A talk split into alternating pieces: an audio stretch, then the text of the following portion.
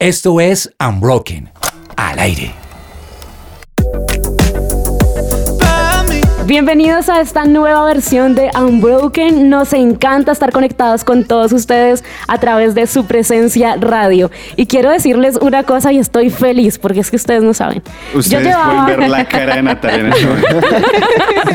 Yo llevaba un año hablándome con un personaje que está en esta mesa, pero no la conocía en la presencialidad, así que me encanta saludar a Pau Peñalosa. Un gusto conocerte. Eres Eso, el reencuentro, bravo.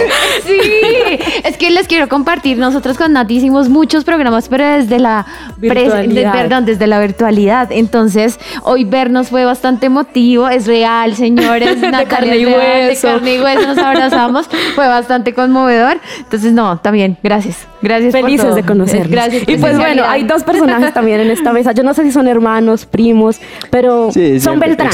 Son Beltrán. dice, yo no sé, yo no sé en, qué punto de nuestras vidas nos cruzamos ahora, pero eh, los Beltrán, los Beltrán se reúnen. Se reúnen acá. Cristian Beltrán y Daniel Beltrán. Bueno. Él está hablando, ¿qué estás hablando ahí? ¿Qué estás practicando mi cetáceo porque me dijeron, para este programa importante que hable cetáceo. ¿Y qué pasa con el que no habla cetáceo en este programa? Pues yo creo que lo puede intentar, o sea, desde niños nos enseñan a hablar cetáceo y vamos a saber por qué. Todo el mundo puede, o sea que solamente es de probarlo. Sí, Yo podría hablar, tú también. Completamente. los, los, que nos están escuchando también pueden hablar si necesitan clases de cetáceo. ¿Habla cetáceo? Claro. Definitivamente este tema de hoy está muy chévere. Y digamos que, bueno, en mi parte personal, yo sí tengo que restaurar un poco porque mi, parte escolar, como que tuve muchas riñas con, con esto que vamos a hablar hoy. ¿Con el cetáceo o con qué? ¿A qué le no, tenías? con la biología. Le hacían bullying sí, por le tenías rabia a la biología. Sí, pues bueno, son una mezcla de cosas, ¿no? Entre el profesor, entre muchas cosas. Entre los insectos disecados, entre todas esas cosas. A mí, lo que me, los insectos. A mí lo que me gustaba eh, de esa época escolar era dar cuchillo. Cuchillo, como Dios mío. Claro, Cuidado con lo que estás diciendo. Esto queda, esto queda grabado, quiero decir. Que me pidieran ese cerebro de vaca para poder hacer una disección. Ah, a mí no me tocó. cuchillo. O sea, excelente. Eso sí que me gustaba a mí en el colegio. Pues bueno, hoy nos vamos a poner la bata, vamos a tomar las gafas, el telescopio y vamos a entrar al laboratorio. ¿A qué les suena esto? Uy, me suena. ¿Les da alegría o como a Cristian nada que ver? No quiero entrar a ese laboratorio, no quiero entrar allá. Vamos a descubrir la fórmula secreta de Coca-Cola. de pronto uno nunca sabe. pues bien, hoy en esta versión universitaria de Unbroken nos preguntaremos si pega o no estudiar biología. En ti, no me vuelvo a alejar de ti. Cada vez que yo tengo duda de ti, escucho tu voz, pero leo de aquí, yo sé. Yo tengo fe. Su presencia radio ¿Pega o no estudiar biología? Pues bien, esta pregunta la vamos a resolver con un gran invitado. Desde Chile nos acompaña Ricardo Bravo. Él es doctor en ciencias biológicas y decano de la Facultad de Ciencias del Mar y de Recursos Naturales de la Universidad de Valparaíso en Chile. Es un experto en este tema, así que nos complace muchísimo saludarlo. Bienvenido Ricardo a su presencia radio. Mucho gusto. Para mí es un privilegio poder estar aquí eh, con tan buenos amigos. Tengo muy buenos eh, amigos y hermanos en Colombia, así es que un, un, agrado, una alegría. Qué alegría para nosotros y pues bueno, queremos arrancar esta entrevista invitándolo a hacer como un viaje al pasado más o menos. Vamos a ubicarnos para allá ese momento en el que escogió su carrera universitaria, su profesión, ese momento en el que decidió enfocarse por la biología, cómo eligió su carrera profesional. Sí, em, un, solo detallito, yo fui director de la revista de Biología Marina eh, eh, realmente, aunque ya el último año y medio o dos años, eh, digamos, está a cargo de otra persona, pero lo fui, por cierto, y eso aparece en el currículum, probablemente de allí estuvo, digamos, el, detalle. bueno, la biología es una cosa fascinante. yo vivía cuando pequeño en una, en una casa quinta muy grande, con muchos árboles, eh, de distintos tamaños, con muchos arbustos y, y, también flores de más bajo tamaño. Y eso había muchos insectos. Eh, y había muchos organismos allí pequeños de distinto tipo, de manera que eso a mí me llamaba mucho la atención, ¿no? muchísimo la atención. Este, y luego después ya, en el, en el concepto eh, bíblico mismo de lo que es la vida, que, es, es, es, es, un fenómeno absolutamente fuera de el ámbito material, no fuera del ámbito natural, aunque se rige por leyes naturales, pero el fenómeno de la vida escapa de eso, ya me empezó a fascinar mucho más. Y entonces eso fue una de, los, de las motivaciones por las cuales eh, empecé a estudiar biología en pregrado, luego hice una maestría y después posteriormente el, el, doctorado. Luego después uno tiene que ir tomando alguna línea, porque obviamente la biología es muy amplia, es tremendamente amplia. Y entonces, pues hay muchas disciplinas, hay muchas variantes.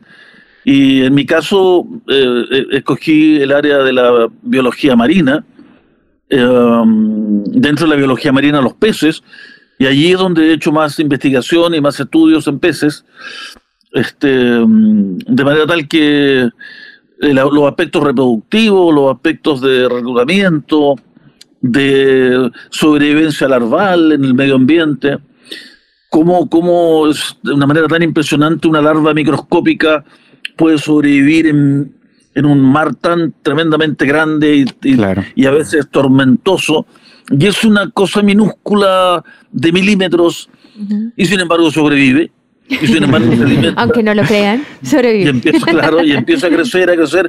Bueno, eso es el fenómeno de la vida, ¿no? Claro. Eh, y por mucho, por mucho que los científicos han intentado buscar en otros lados, han hecho muchos esfuerzos, pero eh, la NASA de los Estados Unidos, a través de su proyecto SETI, el Search Extraterrestrial Intelligence, eh, concluye después de 50 años de investigación científica que al menos en 100 años luz a la redonda, y eso es una distancia pero enorme, no existe ningún planeta para la vida como es la Tierra. Wow, maravilloso.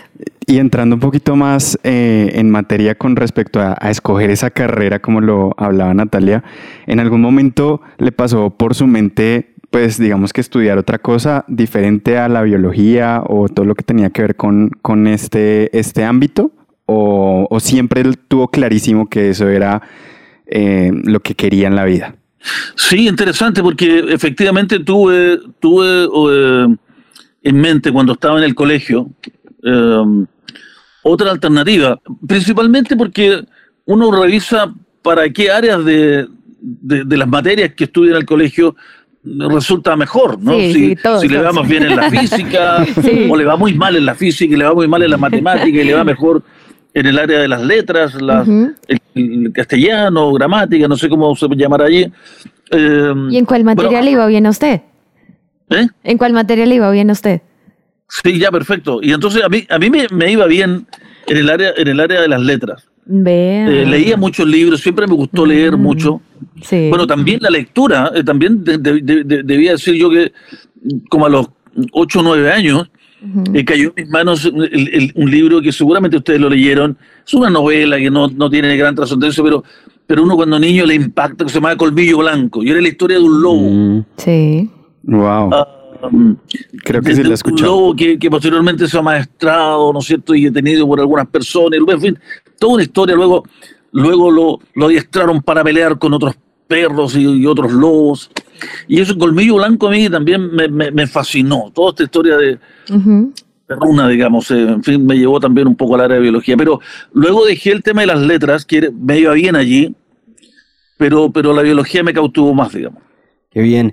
Pues vemos que esto es una pasión que realmente eh, ha trascendido y, y, y, que ha sido, pues digamos que muy, muy, muy importante para su vida, pero en algún momento, eh, de pronto para usted fue un reto, ¿sí? Dentro del transcurso de, que ejercía esa carrera, para usted fue difícil, se generaron algunos retos que usted diga como, uff, es complicado. Absolutamente. No, muy bien, muy, muy, muy, muy atinada la pregunta, porque uno entra a estudiar biología a la universidad, primer año. Sí. Y lo que menos ve es biología. ¿no? Entonces, eh, eh, empiezan las matemáticas, la física, las químicas orgánicas, las químicas generales. Y ¿dónde está la biología? ¿A qué horas escogí esta carrera? qué, ¿Qué pasó con esto? Si lo mío era la literatura. de las letras de los animales, ¿qué pasó? Claro, y, entonces, y ahí te empiezan a explicar. A ver, a ver, momento, momento. La, biología es una ciencia. Okay. Y entonces, en la medida que vas a estudiar biología, tienes que tener base científica. Debes tener un fundamento. Y por lo tanto, las matemáticas te ayudarán de alguna forma formular algún tipo de modelo matemático, si quieres entender cosas, la estadística, la química, porque claro, hay mucha química, bioquímica, química orgánica, ¿no? que, que en realidad son asignaturas difíciles, ¿no? asignaturas complejas. ¿no? Sí, se escuchan eh, bastante complejas. Claro, y entonces, claro, ya, ya, ya desde segundo año uno empezó a ver un poquito más, y ya tercero, cuarto y quinto, claro, ya ahí ya definitivamente hay mucha, mucha, mucha biología en distintas áreas, pero el primer año es, como decimos en nuestro país, una paliza, ¿no? Te, dan, te, te, apalean, ¿no? Con asignaturas. No era tan apasionante. claro, que no son tan apasionantes, pero que luego tú entiendes que en realidad eran necesarias. Total. Pero mucha gente se queda ahí, en todo caso, claro, no, no logra pasar esa parte. Totalmente. Y eso también es parte de mi pregunta. ¿Cuántos años tenía ahí cuando empezó a estudiar? ¿Cuánto qué? ¿Cuántos años? Sí. bueno, normalmente aquí se termina la enseñanza media o el EGB alrededor de los 18 años. Ok. ¿Y a esa edad yo tenía, empezó? Yo tenía uno más. Yo partí con 19. Ah, con 19 años. ¿Y, ¿Y, qué fue, o sea, qué fueron esos, esas cosas que usted o sea, esos principales retos, pero también cosas que a usted no le gustó en inicio. O sea, ya nos contaba un poquito que habían cosas que nada que ver, pero ¿qué, qué cosas usted dijo no? Como que definitivamente yo, yo voy a cambiar o qué cosas de verdad lo enfrentaron a usted a seguir o a dejarlo. O sea, en algún momento se encontró en esa, en esa Y de, de qué voy a hacer. Sí, teníamos asignaturas complejas y difíciles donde había, donde había que hacer muchos ejercicios eh, sobre todo en química orgánica, en química general y en física. Pero también depende mucho de los profesores. Porque, por ejemplo, nosotros eh, íbamos como avión, en la promoción mía éramos como 60, ¿no? En física. Oh, excelente, teníamos buenas notas. Llevábamos, llevábamos dos, dos pruebas ya principales. Y algo pasó con los profesores que los cambiaron. y, y, y, en la primera parte nos había hecho una, una, una, una profesora muy amable, muy, muy, muy, digamos, didáctica, ¿no? nos enseñaba con, con mucha claridad. Y luego después llegó un tipo que le veíamos la espalda solo. Ay, no puede ser. Escribía y escribía y escribía fórmulas y cosas matemáticas, AT cuadrado medio, etcétera, etcétera. Sí. ¿no? En, el pizarrón, ecuaciones y no sé qué, cálculos. Casi no le veíamos la cara y tampoco respondía muchas preguntas y un desastre. Yo menos mal que ya, ya tenía más o menos asegurada la asignatura, de manera que no me fue muy bien en su prueba, pero claro, promediándola con las anteriores logré... ya, no, ya, no, había problema. Más reversa tenía un avión. Ahí sí. Pero, pero depende de los profesores también. ¿no? Eh, sí, es que depende para ahora, ahora, yo como decano de una facultad tengo que velar justamente porque, sobre todo en primer año, los profesores más didácticos, los mejores, las mejores profesoras, las que tienen más habilidades para enseñar, esos deben estar ahí. Claro, y no aquellos que pueden ser, claro, grandes científicos, pero que porque también se da, ¿no? Que hay gente que, que, tiene muy buen nivel científico, pero que a la hora de enseñar no le sale el tema y, resulta ser que las clases no son buenas y la gente no entiende. Claro, y la gente resulta abandonando cuando la culpa en realidad no era de la carrera como tal, sino de una mala pedagogía quizá. Pues bueno, yo quiero hacerle una pregunta también, Ricardo, y es, hay momentos duros durante la carrera, hay momentos difíciles, pero ya en esta trayectoria que, que usted ha tenido, ¿Cuál ha sido como esa mayor alegría que le ha dado dedicarse a la biología? Yo creo que debe haber infinidad de anécdotas y de cosas especiales y momentos buenos que ha vivido y quisiera que nos cuente un momento, una alegría que usted diga, eh, en realidad estudié biología y me dedico a esto porque encuentro vida o porque encuentro la respuesta, digamos, en ese tipo de anécdotas que ha tenido. ¿Nos puede contar alguna quizá? Sí, eh, bueno, hay, muchos momentos que, que uno los disfruta enormemente sobre todo cuando ya, ya uno tiene cierta madurez, ¿no? Y yo específicamente estoy cumpliendo 30 años de, de academia el próximo febrero. Entonces, claro, es toda una trayectoria. Y cuando empiezas a entender, por ejemplo, esto de la pandemia que ha sido tan terrible, ¿no? Eh, y del SARS-CoV-2 y, y, del COVID-19, todas estas, todas estas siglas complejas, ¿no es cierto?, de nombres de virus y de nombres de enfermedades. Pero empecé a estudiar yo el tema de los virus y la verdad es que en la mayoría del ámbito científico se sabía muy poco respecto a los virus. Y solo, eh, tal vez en, las últimas dos décadas, se ha logrado entender mejor el rol. Y ahí descubrí una cosa realmente maravillosa que a mí me alegró muchísimo, porque en el fondo es como el sello, como la firma de la creación, ¿no? o del Dios creador en el fondo, que tiene, que tiene el control sobre, los virus son partículas, pero minúsculas, minúsculas. Si tenemos un milímetro, un centímetro tiene 10 milímetros, si un milímetro lo dividimos en mil, ya tenemos una micra, pero una micra la tenemos que seguir dividiendo muchas veces para llegar a un virus. Un virus, un virus se ve a nivel de microscopía electrónica solamente, ¿no? Son varias miles de veces el aumento para poder mirarlo. Sin embargo, no existiría vida en la Tierra si no estuviesen los virus. A mí eso me, me impactó, porque los virus participan en aspectos tan importantes como, como lo es el ciclo biogeoquímico de elementos fantásticos que en el fondo responden a la producción y a la vida, como es el carbono, el nitrógeno, el fósforo. los seres vivos estamos constituidos por proteínas, básicamente. Bueno, y el nitrógeno forma parte de las proteínas. Bueno, los virus están, están reciclando constantemente. El, el fósforo para la reproducción, para formar el ADN, ahí ellos están. El carbono para la estructura, el esqueleto de las moléculas, allí están ellos. Eh, controlando bacterias, en fin, controlando otros microorganismos para que vayan reciclando y vayan, y vayan en el fondo manteniendo viva la biosfera, la biosfera que es en el fondo eh, la parte viva de la Tierra, funciona gracias a los virus. Yo con el grado de doctor y todo, hasta hace tres o cuatro años atrás, para mí los virus eran unos parásitos, digamos, que no servían para nadie. y para mí hace para cinco minutos yo creo. eso. Sin embargo, sostienen, la vida en la Tierra. wow, tremendo. La verdad es que estamos impactados porque esto es una revelación para todos nosotros. O sea, yo creo que el mundo entero está odiando los virus, no quiere saber nada de virus, pero hoy estamos viendo una visión distinta de lo que en realidad significan todo está lleno de virus, pero todo, todos los ecosistemas, el mar, los ríos, la tierra, si, te has dado un chapuzón en el mar y has, y has tragado un poco de agua, un poco nomás. Ahí hay virus, señores. Ahí hay virus. No, no, tienes 100, ni 500, ni 1000. No, tienes millones. millones de virus. Así es, pues bueno, fascinante lo que hoy estamos aprendiendo sobre la biología, sobre el funcionamiento de la vida como tal. Agradecemos esta entrevista también con Ricardo Bravo aquí en Unbroken.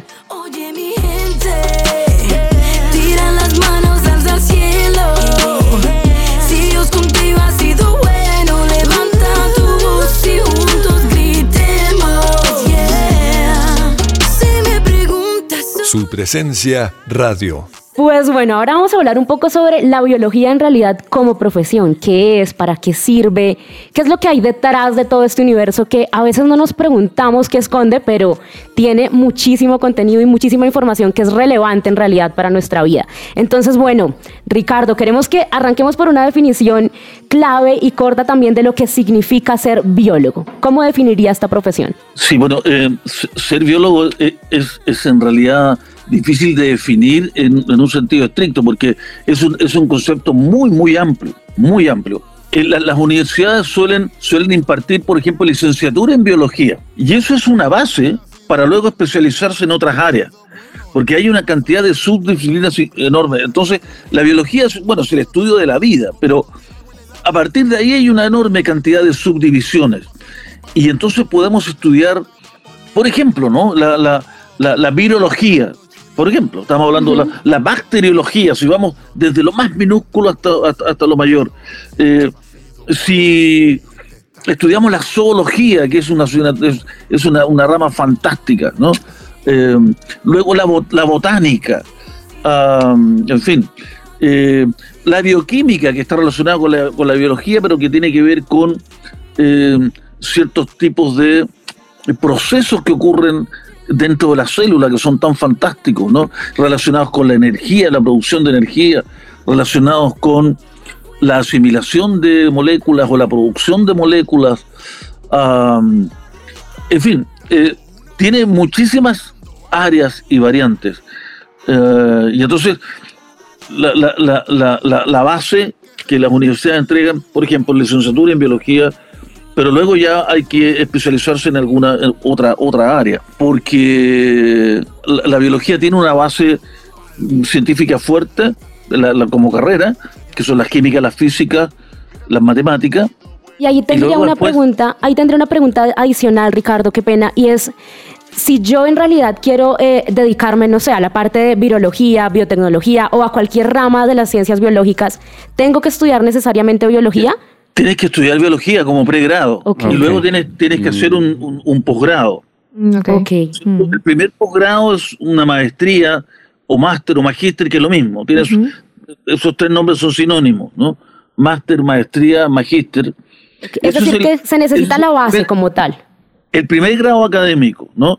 Un, posgrado. Sí. Y luego, si quieres seguir, tienes que ascender un peldaño más, que es el doctorado, ¿no es cierto?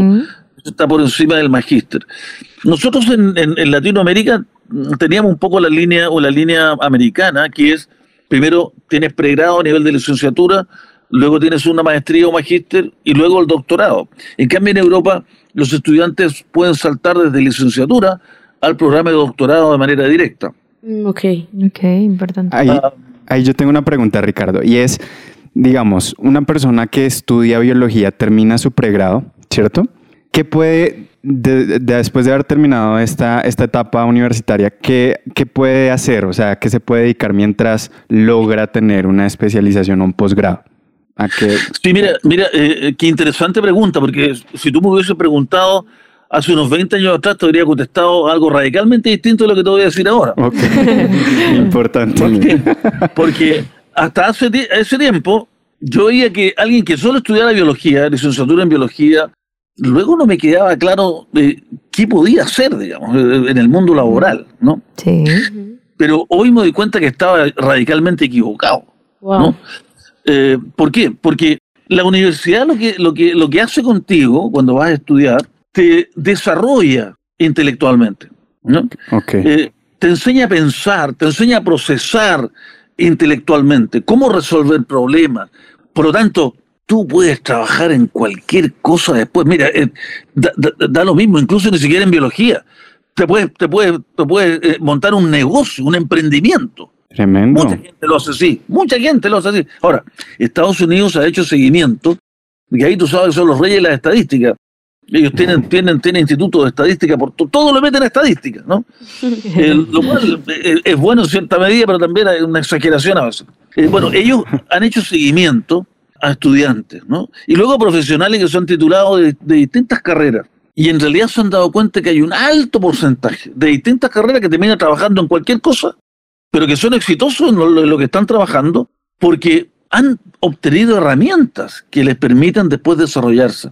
Claro, y porque partimos que es de esa misma base que lo lo va a impulsar hacia las otras eh, profundizaciones. Exactamente, exactamente. O sea, tienes herramientas de matemáticas, en el caso de, el caso de biología, puedes trabajar en laboratorios químicos, puedes trabajar en, laboratorios físicos, puedes trabajar en institutos de estadística, porque también tiene estadística eh, fuerte, a veces dos, tres estadísticas. En fin, pero, pero sobre todo con la cantidad de pruebas, exámenes, trabajos, investigaciones, lo que, hace, lo que te hace es desarrollarte intelectualmente, de tal manera que que tú eres capaz de abordar después distintos problemas. Eh, ser disciplinado, ser eficiente, eh, completar los procesos, que a veces, ¿no es cierto?, algunos de nosotros hacemos las cosas un poquito a media, y claro. un poquito por aquí, un poquito por allá, eso no sirve en la universidad. Uno, uno tiene que iniciar algo y terminarlo.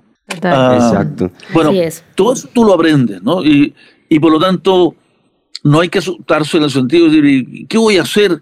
No, vas a tener herramientas que te van a servir en distintas áreas. Sí, en el área biológica, bien, pero si no, esas herramientas te van a ayudar a desarrollarte laboralmente eh, de una muy buena forma. Y esas herramientas, eh, la universidad, ¿usted cree que em, cómo se deben actualizar? O sea, dentro de la academia y demás.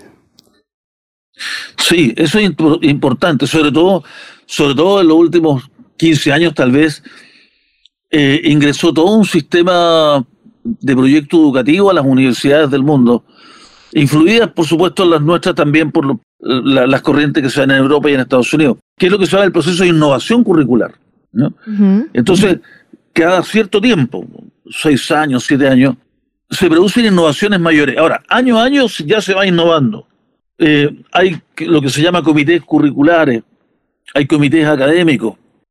Una de las cosas que, cuando menos que a nosotros nos ha resultado, es después de cierta cantidad de años, cuatro o cinco años, por ejemplo, o sea, lo ideal es tener una base de datos de, los estudiantes cuando se titulan y van a trabajar a distintas partes. tener esa base de datos, ¿dónde ellos están? Y entonces ir a verles después de unos cinco años o seis años, cuando ellas y ellos tienen mucha experiencia ya. Entonces uno va a decir, ok, tú estudiaste, qué biología. ¿Qué le mejorarías? ¿Qué, encuentras que le faltó en el mundo laboral en que, en que estás tú? ¿Qué herramientas habría que incorporar en la malla curricular? Y con esa encuesta, también, también digamos, nos encontramos no solamente con, con ex alumnos, sino también con gente que trabaja en el área, que tiene roles importantes en el área. Bueno, con todos esos insumos nosotros vamos eh, haciendo un upgrade a la malla curricular y a las asignaturas. Claro, y eso va a garantizar mejores profesionales también cuando las universidades entran en esos procesos de actualización. Y más actualizado. Y más en las ciencias. Bueno, Ricardo, yo creo que, o sea, a mí, a mí hasta el momento me ha impresionado, o sea, la pasión con la que ve todo lo mínimo, lo microscópico, o sea, lo detalle, lo que uno no ve, eso a usted le apasiona.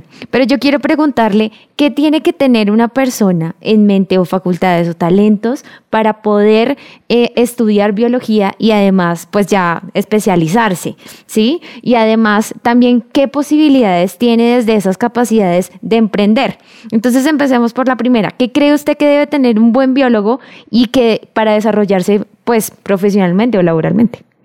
Sí, debe, debe tener, ¿no es cierto?, eh, una capacidad de, de búsqueda, de, de observación, de detenerse en lo pequeño, pero también en, lo que es un poco más grande, de que dos más dos no, son, no es cuatro en biología. ¿no?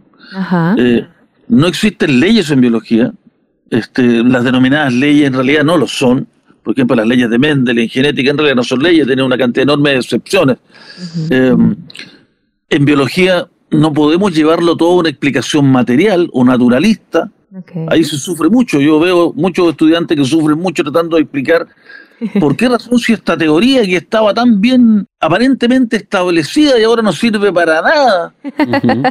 es relativo, claro. Ya, claro, ya mis, tatarabuelos ya, ya no son los que se subían a los árboles. Sí, sí, sí. Eh, la teoría se cayó y ahora hay otros, hay otras ideas. Bueno, en biología 2 más 2 no es 4, porque la biología es, es, es, es un área realmente maravillosa, la vida es, es una instancia maravillosa, que hace que un, que un animalillo esté vivo y, y, que luego después, en algunos minutos, ya no lo está. ¿Qué pasó? ¿Qué, qué, qué, ocurrió? Tiene lo mismo, tiene los mismos órganos, tiene los mismos tejidos, eh, su composición sanguínea se mantiene, pero ya no está vivo. ¿Qué es la vida? La BBC de Londres, hace pocos años atrás, unos tres o cuatro años, decía que hay más de 100 posibles hipótesis y definiciones acerca de qué es la vida y ninguna de ellas es correcta. Más de 100. Entonces, si pensamos que vamos a explicar la vida como explicamos las matemáticas, no. No en biología.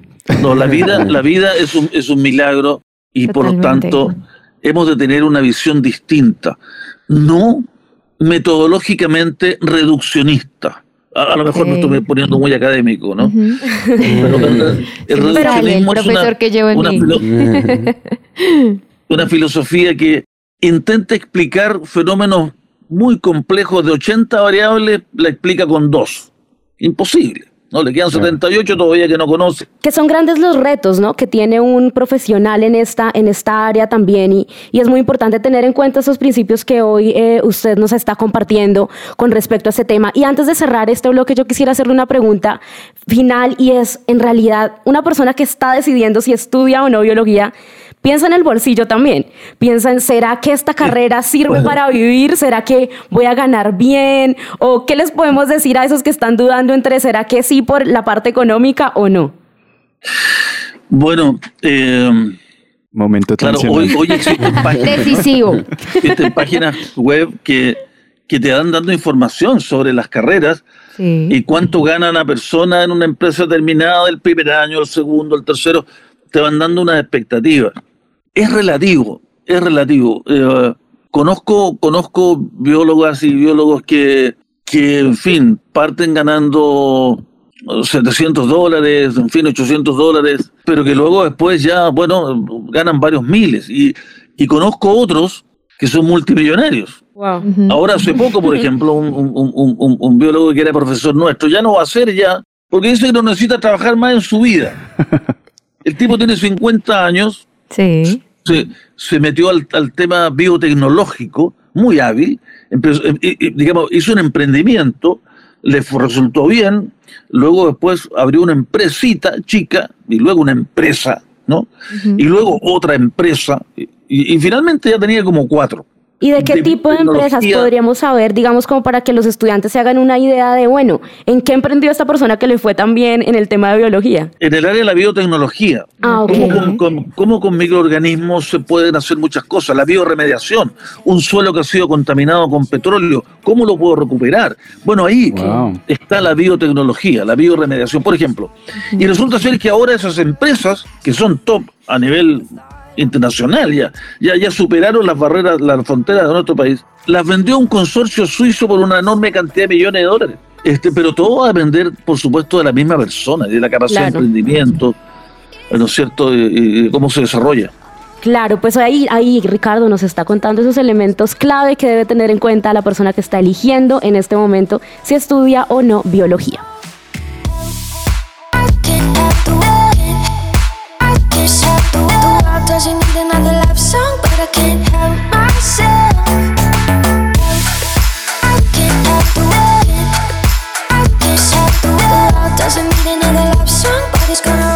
Su presencia radio. Pues bueno, hoy estamos hablando con Ricardo Bravo sobre si pega o no estudiar biología. Y yo quisiera hacerle una pregunta que creo que es bastante profunda, pero quisiéramos saber cómo ese pensamiento que tiene Ricardo sobre esta profesión y es, ¿será que esta carrera es tan importante para el mundo? ¿Por qué considera que esta carrera puede generar cambios sociales o por qué considera que la biología como tal se necesita, es necesaria para nuestra humanidad? Bueno, porque la biología en el fondo aborda muchísimas áreas que son fundamentales para la vida humana, desde, desde em, lo que es los temas sanitarios, ¿no es cierto? Las enfermedades infectocontagiosas eh, u otro tipo de enfermedades, la investigación relacionada con cómo mantener, ¿no es cierto?, eh, eh, de mejor manera a personas que están afectadas de tal o cual dolencia. Bueno, ahí está la biología en todas esas áreas, pero también la biología está en los aspectos alimentarios. Cómo producir mejores alimentos, más seguros, cómo conocer mejor los ecosistemas para mantenerlos de manera adecuada eh, y de esa manera que no, que no se destruyan, sino que nos sigan dando lo que se llama hoy día servicios ecosistémicos ¿no? al ser humano. Entonces, la, biología es, fundamental para muchísimas áreas. Hoy que estamos en una situación compleja del punto de vista de recursos, del punto de vista alimentario, del punto de vista sanitario, del punto de vista de la contaminación ambiental, del punto de vista de la sobrepoblación planetaria que está dañando ecosistemas. Y los ecosistemas nos prestan a nosotros servicios, nos dan servicios, nos entregan oxígeno, nos entregan aire limpio, nos dan, nos dan alimento, etcétera, ¿no? Ahí están eh, todos los emprendimientos que pueden hacer. Claro, la, ecología. Ideas, ideas. Y ahí hay algo, Ricardo, que, estoy pensando mientras va hablándonos y es, la pandemia misma nos ha demostrado que se necesitan más personas dedicadas a la ciencia, ¿no? Sí, por cierto, la, sobre todo la buena, la buena ciencia, que de, que de alguna manera mm, nos ayude a, tener mayor, mayor control sobre algunos aspectos productivos, de manera que que si bien vamos a producir, pero no vamos a dañar el medio ambiente. Claro. Sino que al revés, lo vamos a mantener y si podemos recuperarlo, lo vamos a recuperar. ¿Cómo ya no extinguir más especies? Hoy día tenemos una tasa de extinción brutal, brutal. O sea, la cantidad de especies que se están extinguiendo por año es pero impresionante. Cuando, dice, cuando dice buenos biólogos, ¿significa que también hay malos biólogos? O sea, que pueden afectar a la humanidad o generar cosas que no son positivas. un mal biólogo. Em, es decir, al final, ¿no es cierto? Em, los seres humanos indudablemente le damos la connotación. La ciencia no es ni mala ni buena. La, la, la, la energía atómica se usa en equipos para hacer diagnósticos muy precisos en, medicina, pero también con energía atómica se construyeron bombas nucleares que destruyeron dos enormes ciudades en Japón. Entonces, no, la ciencia no es ni buena ni mala, es, es el ser humano el que le da la connotación, ¿no? De mala o no mala. Claro, totalmente de acuerdo. Desde su experiencia, Ricardo, desde desde todo lo que ha pasado y que de verdad hemos aprendido un montón en época de influencers y en época en que el planeta, o sea, pide a gritos buenos biólogos, ¿qué cree usted que un biólogo hoy por hoy debe tener? ¿Qué debe aportar? ¿Cuál debe ser su discurso? ¿Qué es lo que le puede aportar de verdad a esta sociedad y qué de verdad debe agregarle? ¿Sí? Porque realmente se, se ve hoy en día mucho el contenido digital pero lo que realmente importa y la esencia de la vida misma que de, esto yo creo que sería como un resumen que le falta, que debería tener esta juventud y, los futuros profesionales. Sí, buenísima su pregunta, Paola, extraordinaria. Si me permite, la voy a dejar escrita para que no se me olvide. ¿Qué debe tener? Pues hoy debe tener sí. un conocimiento, digamos, bastante acabado de lo que significan los ecosistemas, sus relaciones con, con los organismos y con el ser humano, y el ayudar en la formación de, de niños, de adolescentes y de adultos en una educación que es muy necesaria. Educación en, ¿en qué sentido? En que nuestro planeta es finito. No es infinito. ¿no? Y nos falta conciencia, ¿no? nos falta conciencia de eso. Por lo tanto, hemos de, de establecer un desarrollo sostenible hemos de ser, y bíblicamente también se nos, se nos pide eso, ¿no es cierto? Mayordomo responsable con lo que Dios nos ha puesto a nuestro cargo. Por lo tanto, no solo los biólogos, pero pasa que hoy día el tema del, consumismo, ¿no es cierto? Eh, el tema de eh, utilizar los recursos, en fin, no importa si lo voy a votar, pero si yo me, me lleno mis bolsillos, y eso es lo importante. No, porque, porque si yo actúo de esa manera, mis hijos, mis nietos, van a sufrir las consecuencias.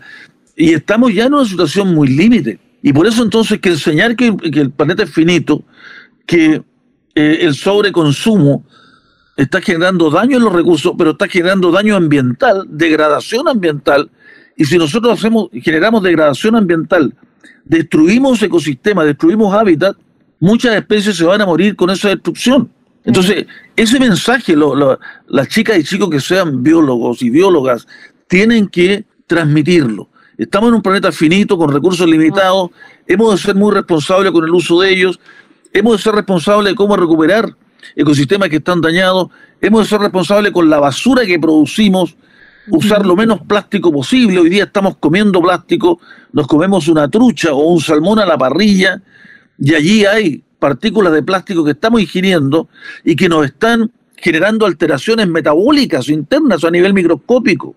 Hay estudios ya en relación a enfermedades de, digamos, de, la actualidad que están producidas por microplásticos, plásticos muy microscópicos.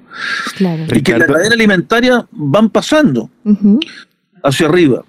Entonces, bueno, todas esas cosas las tendría que hacer un biólogo y sobre todo con, con, principios cristianos, porque efectivamente la Tierra es un planeta especial que no surgió por azar que no surgió por fuerzas evolutivas y cósmicas. No, no, fue diseñado para. Y eso la NASA de los Estados Unidos, en un estudio, ¿no es cierto?, larguísimo, de más de 50 años, llega a la conclusión, y muchos otros científicos, incluso agnósticos, señalan, ¿no es cierto?, que nuestro planeta es, es una maravilla de planeta. Es cosa de mirar el sistema solar, los colores que tienen los otros planetas. A diferencia del nuestro, azul, blanco, verde, cuando uno lo mira desde el espacio. Total. Todo eso se relaciona con la vida. Blanco, azul, verde, vida. Y los otros planetas, grises, oscuros. Y el diseño de Dios también ahí, ¿no? El diseño de Dios y dejando su marca en toda la creación. Indudable. Y ahí ya que hablamos de Dios, eh, eh, quiero simplemente cerrar con esta pregunta y es acerca de la fe y la ciencia. Desde su perspectiva, ¿qué le aconsejaría a estos estudiantes que tal vez no están eligiendo una carrera como la biología con ciencia porque tal vez tiene temor de que lo aleje de su fe? Sí, esa es una pregunta muy interesante, porque yo al estar, digamos, eh, muy, muy inmiscuido en el ámbito académico, eh, lo veo año a año, ¿no? Lo veo año a año. Pero digamos que si usted en algún foro anteriormente en el que tuvimos oportunidad de escucharlo, hablaba puntualmente en que si hay una relación directa entre la fe y la ciencia, absolutamente. Que, no va absolutamente, no hay, no hay, no hay divorcio. Tremendo. No la hay. Son, son perfectamente complementarias. Perfectamente complementarias. Sí, el punto está en cuál es la conmovisión que tiene una persona, cuál es su sistema de creencias. Claro. Y ateos, agnósticos y cristianos creyentes en Dios, todos creemos en distintas cosas. Los ateos creen en las fuerzas del cosmos, en la fuerza de la selección natural para generar organismos, etcétera, ¿no? Nosotros creemos que el relato de la Biblia es coherente con lo que vemos. Romanos 1.20 dice que las cosas invisibles de Dios se, hacen claramente visibles a través de las cosas hechas. Y cuando alguien estudia química, cuando alguien estudia física, ve orden, leyes, principios. ¿Cómo es que hay principios en un mundo que se supone que surgió al azar? El azar no tiene propósitos. Del azar no pueden salir cosas ordenadas. Y sin embargo uno lo que ve normalmente en todas estas áreas científicas orden, orden, orden, orden, orden. Y la vida, que es un constante huir de la muerte, porque el metabolismo, los alimentos que ingerimos, la energía que están dentro nuestro, los genes, nos hacen trabajar para ir en contra de, la, de las leyes de la termodinámica que nos tratan de eliminar. Si la vida es, es una constante huida de el quedar definitivamente en un equilibrio termodinámico. Un equilibrio termodinámico es la muerte. Nosotros vamos en contra, estamos constantemente saliendo hacia arriba, hacia arriba. Entonces, eso habla de que hay un propósito, de que hay un, hay un sentido. Claro. La creación pues fue diseñada también para nosotros como humanos también. Dios nos ha dado el privilegio de, estar en esta tierra y, como lo dice la Biblia también de ser mayordomos, ¿no? De administrar lo que, lo que Dios creó. Y yo quisiera cerrar con una pregunta súper corta como para concluir ya este programa y es, ¿de qué manera la biología nos permite conocer a Dios? ¿O qué le ha permitido conocer de Dios esta profesión? Sí, bueno, de que en realidad es todo tan perfecto, ¿no es cierto? Eh, cualquier órgano, cualquier célula que uno estudie en el ser humano y en otros organismos es tan extraordinariamente perfecta eh, que obedece a un propósito, que obedece a un sentido eh, y, a un, un plan mayor de una creación que fue perfecta en un inicio, pero que el ser humano al rebelarse contra Dios definitivamente cayó y sin embargo Dios promete, ¿no es cierto?, volverla a recrear en su estado inicial. Entonces, no hay que tenerle miedo a la biología. Eh, y si de pronto uno se encuentra con alguno profesor o profesora que, dado su sistema de creencia, ella que creen solo en el materialismo, dice, no, esto aquí todo se explica por la materia. Bueno, eh, hay que escucharlo y hay que estudiar y hay que dar las pruebas, pero efectivamente uno sabe de que eso no es así. el materialismo tocó fondo. ¿Cuándo tocó fondo? En 1953, cuando Watson y Crick descubren la doble hélice de ADN y se dan cuenta que allí está la información genética, que es el manual de instrucciones para construir un ser humano. Hay un manual de instrucciones y ese manual está escrito en códigos y los códigos no son ni materia ni energía. No se puede explicar por ninguna ley natural. Wow, impresionante. Impresionante. el materialismo toca fondo. Impresionante. Nosotros hemos sido construidos, como dice el Salmo 139, mi embrión vieron tus ojos y en tu libro estaban escritas información codificada. Todas aquellas cosas que después fueron formadas sin faltar ninguna de ellas, cerebro, hígado, páncreas, etcétera, oído, ojos, etcétera, etcétera. Sin faltar ninguna. Estaba el manual de instrucciones allí. Eso no es materia, eso no es energía. Por lo tanto, no me vengan con que el material. no me vengan acá con No, pues qué importante todo lo que hoy hemos aprendido. Yo, creo que no solo para las personas que, están decidiendo si estudiar o no biología, sino para todos los que pertenecemos a otras ramas, demasiada revelación, demasiadas cosas que nos llevamos hoy. Ricardo, muchísimas gracias por acompañarnos. Un gusto haberlo tenido en este programa de su presencia radio. Para mí también. Muchas gracias por la invitación.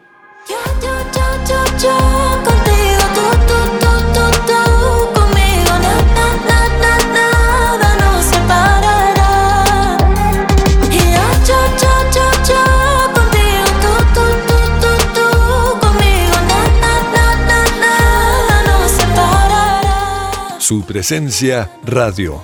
Pues un gusto en serio haber aprendido tanto. Yo creo que todos quedamos como, o sea, revelación. Mil cosas que no teníamos ni idea. Los virus son importantes. Eh, mil cosas en realidad. Creo que no solamente como lo mencionaba ahorita para el que va a elegir carrera, sino para todos nosotros. Así que yo sí quisiera preguntarles a ustedes qué se llevan o qué creen que debe tener muy presente ese estudiante que está pensando si elegir o no esta profesión. A ver, creo que Pau está como con muchas ganas de, entrar. Ella está que se habla, así que dale, Pau. A mí me impactó su pasión por lo básico, que, o sea, lejos de, de menospreciarlo, es, es lo que hace parte de la vida misma. Yo creo que el detalle, o sea, de lo mínimo hasta ya lo general, eh, como él lo hablaba y como lo expresaba, me parecía básico, pero también eh, cuando él hablaba de que tener conciencia de que el mundo es finito y creo que, y que hay que cuidarlo y que lejos de cualquier creencia o lejos de lo que sea, creo que somos responsables de lo que usamos a diario, de lo que producimos y, y pues cada huella que se deja en el camino. Entonces yo creo que me quedo con eso. A mí también me gustó, pues mucho, mucha información, pero más allá de eso, como el aprendizaje y, y, como que ratificar eh, el hecho de, la vida y la importancia de esta, desde el microorganismo hasta lo más grande. Entonces, fue muy, muy, muy nutritivo y, y, la verdad, pues para sus estudiantes, eh, vean la importancia de, de estas carreras y pues bueno, viéndolo desde un punto de vista de, un especialista, eh, es muy chévere y la verdad sigo procesando toda esta información que fue muy chévere. Es que es básico. Yo quiero agregar algo ahí a lo de Dani, y es que, ah, o sea, necesitamos biólogos, señores.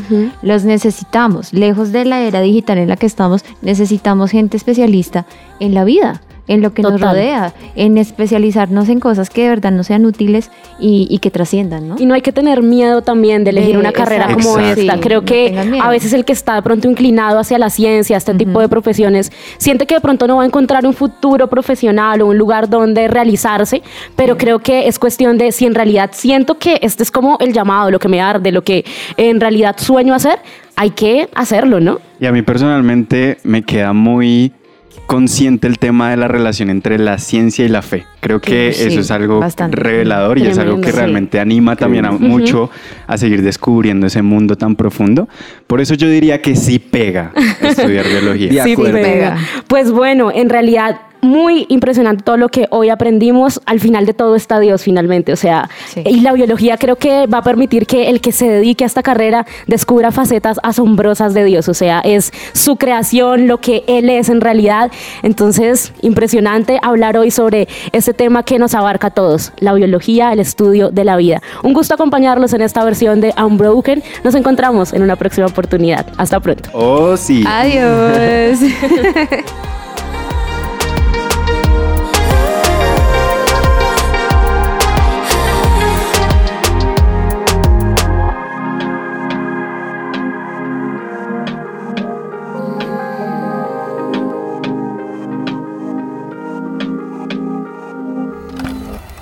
Somos Unbroken.